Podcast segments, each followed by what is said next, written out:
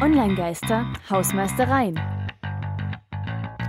Herzlich willkommen, liebe Podcast-Hörer, die mit den Hausmeistereien hier anfangen und willkommen zurück im Radio bei den Online-Geistern. Ganz am Ende gibt es Musik von Kevin MacLeod, die ihr diesmal auch kommerziell benutzen dürft. Eine kleine Kostprobe, die wir auch im Podcast drin lassen, aber vorbringen wir euch noch auf den neuesten Stand. Also Ohren auf. Was taugt IT-Wissen? Microsoft pusht ChatGPT und die Cloud. Wie will Microsoft mit ChatGPT arbeiten? Geht man nach der These, der Halbwertszeit des Wissens ist Schulwissen nach mehr oder weniger 20 Jahren nur noch zur Hälfte gültig. Bei Hochschulwissen und beruflichem Wissen kann man nach fünf bis zehn Jahren etwa die Hälfte abschreiben. Und was die IT angeht, wird die Halbwertszeit auf unter zwei Jahre taxiert. Es gibt keine empirischen Belege für diese Annahme, aber im Großen und Ganzen dürfte da schon was dran sein.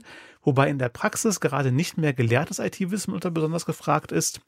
Kobol, äh, das Aramäisch der Programmiersprachen, wird kaum unterrichtet. Versierte Experten sind aber wegen der vielen Legacy-Anwendungen, beispielsweise bei Versicherungen und Banken, auf dem Arbeitsmarkt sehr gefragt, schreibt it-business.de. Genau. Und da geht es halt einfach darum, dass mit solchen Anwendungen wie zum Beispiel der ChatGPT-Verknüpfung in der Bing-Suchmaschine von Microsoft zum Beispiel halt eben solches altes Wissen weitergelehrt werden soll und halt eben ähm, dann halt eben über entsprechende Datenbank, Zugriff oder Vergleichbares, äh, dass halt eben dann, auch wenn es keine Menschen mehr gibt, es dann können, dass das Wissen an sich aber eben nicht verloren geht. Wo ich sage, nette Idee, ob das jetzt in der Praxis so umgesetzt wird von dem internationalen Konzern, also sich da Microsoft nennt, weiß man. KI-Algorithmen als Archivierung alten IT-Wissens. Genau, das ist zumindest bei itbusiness.de mal schön diskutiert worden, weil wir jetzt ja vor kurzem unsere Chat-GPT-Folge hatten, fand ich es einfach eine interessante Meldung, so mal als äh, kleine Denkanregung. Ja, verlinken wir, wer da mehr zu lesen möchte. Hm. Genau, Meldung Nummer zwei.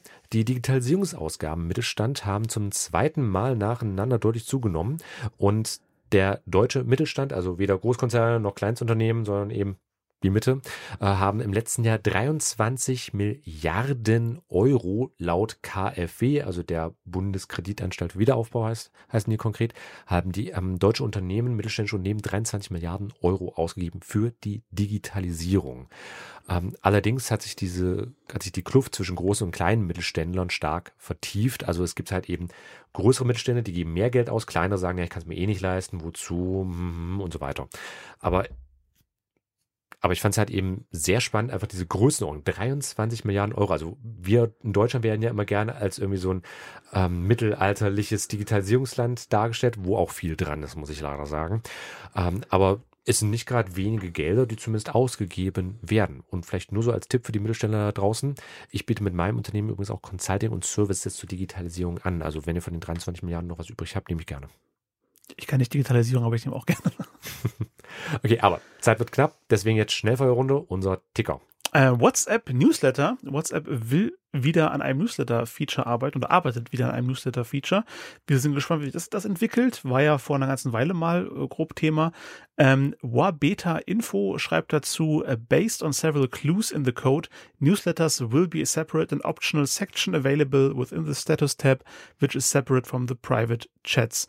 Also es gibt Hinweise im Code, dass äh, das eingebaut werden sollte, unabhängig von äh, Chats.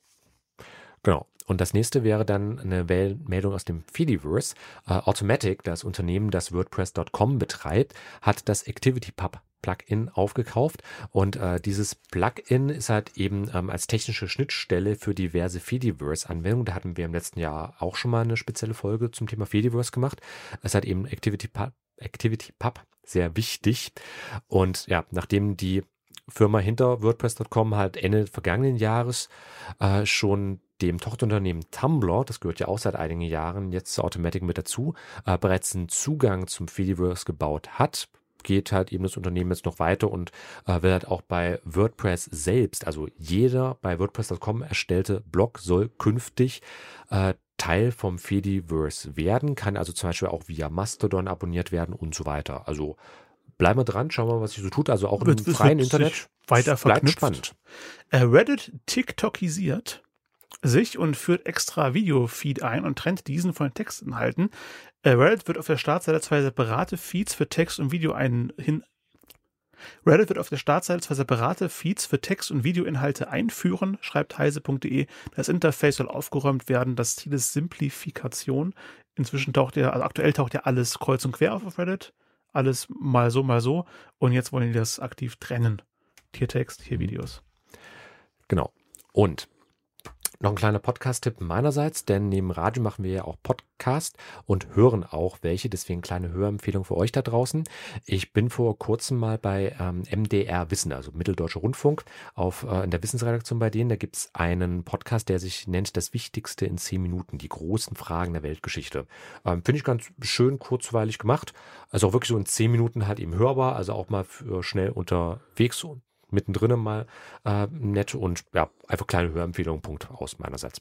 Okay, noch eine Hörempfehlung äh, musikalisch äh, von mir. Falls ihr Hintergrundmusik für irgendwas braucht, äh, das, das ihr diesmal auch kommerziell verwenden dürft, da hat Kevin MacLeod einen ganzen Haufen. Und zum Ausklang bietet ich euch jetzt von ihm Newer Wave.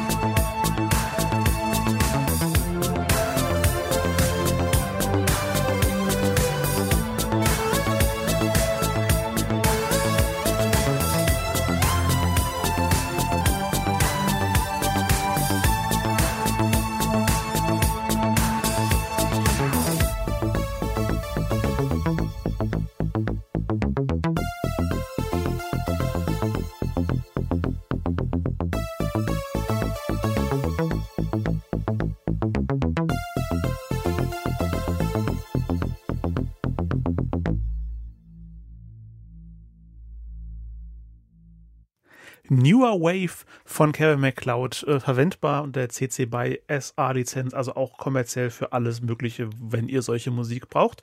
Und damit sind wir am Ende der Online-Geister-Folge angelangt. Hat mich sehr gefreut, Christian. Genau, das war's für uns das nächste Mal und dann geht's um Dark Patterns.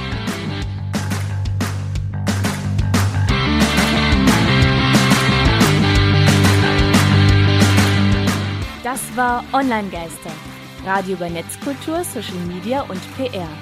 Von und mit Tristan Berlet und Christian Allner. Alle Links zur Sendung, Kontaktmöglichkeiten und das Archiv zum Nachhören gibt es unter www.onlinegeister.com.